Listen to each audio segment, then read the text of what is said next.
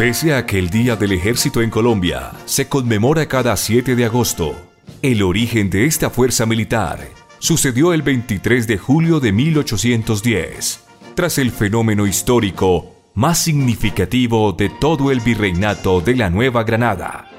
el grito de independencia, ocurrido el 20 de julio de 1810.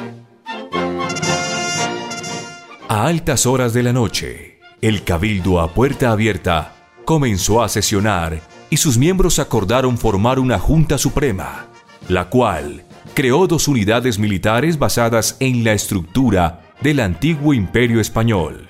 el Batallón de Voluntarios de la Guardia Nacional, bajo el mando del coronel Antonio Baraya, y el Batallón Auxiliar, coronel José Miguel Pey, que cambió de nombre al de Batallón Provincial, más tarde al de Batallón Defensores de la Patria, y luego al de Granaderos de Cundinamarca. Los batallones estaban conformados por cinco compañías, una de ellas era de granaderos, el cuerpo élite en el que todos los militares aspiraban a servir. Las otras compañías eran de infantería, compuestas por 80 hombres, comandadas por un capitán que era asistido por un teniente y dos subtenientes. De esta manera, nació el Ejército de la República, hoy Ejército Nacional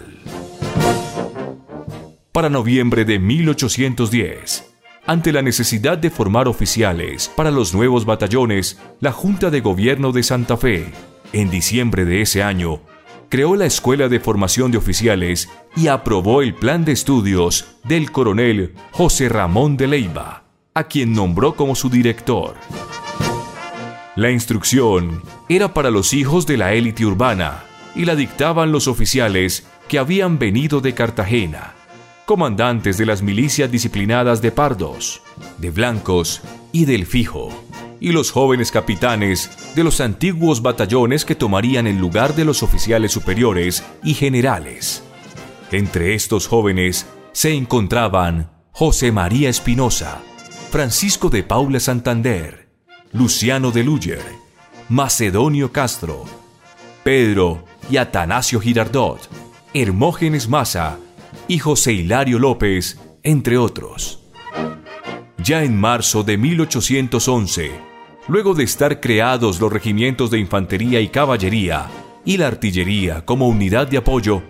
se dio reconocimiento al cuerpo de ingenieros cosmográficos, nombrando al teniente coronel don Eleuterio Cebollino como su comandante y a don Francisco José de Caldas como capitán de ese cuerpo. La herencia de los batallones de infantería, auxiliares y fijos del rey de España, los cuales tenían doctrina militar europea,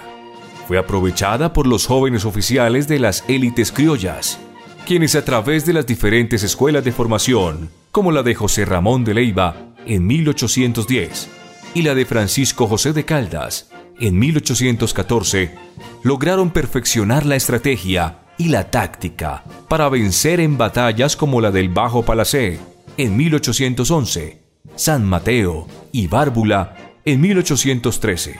Alto Palacé, Calibío, Juanambú y Tacines en 1814,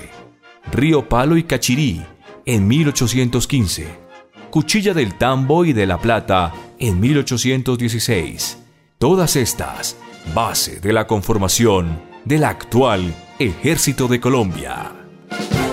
Nos encontramos en el próximo capítulo de Historia Hoy, una producción del Centro de Estudios Históricos del Ejército Nacional de Colombia.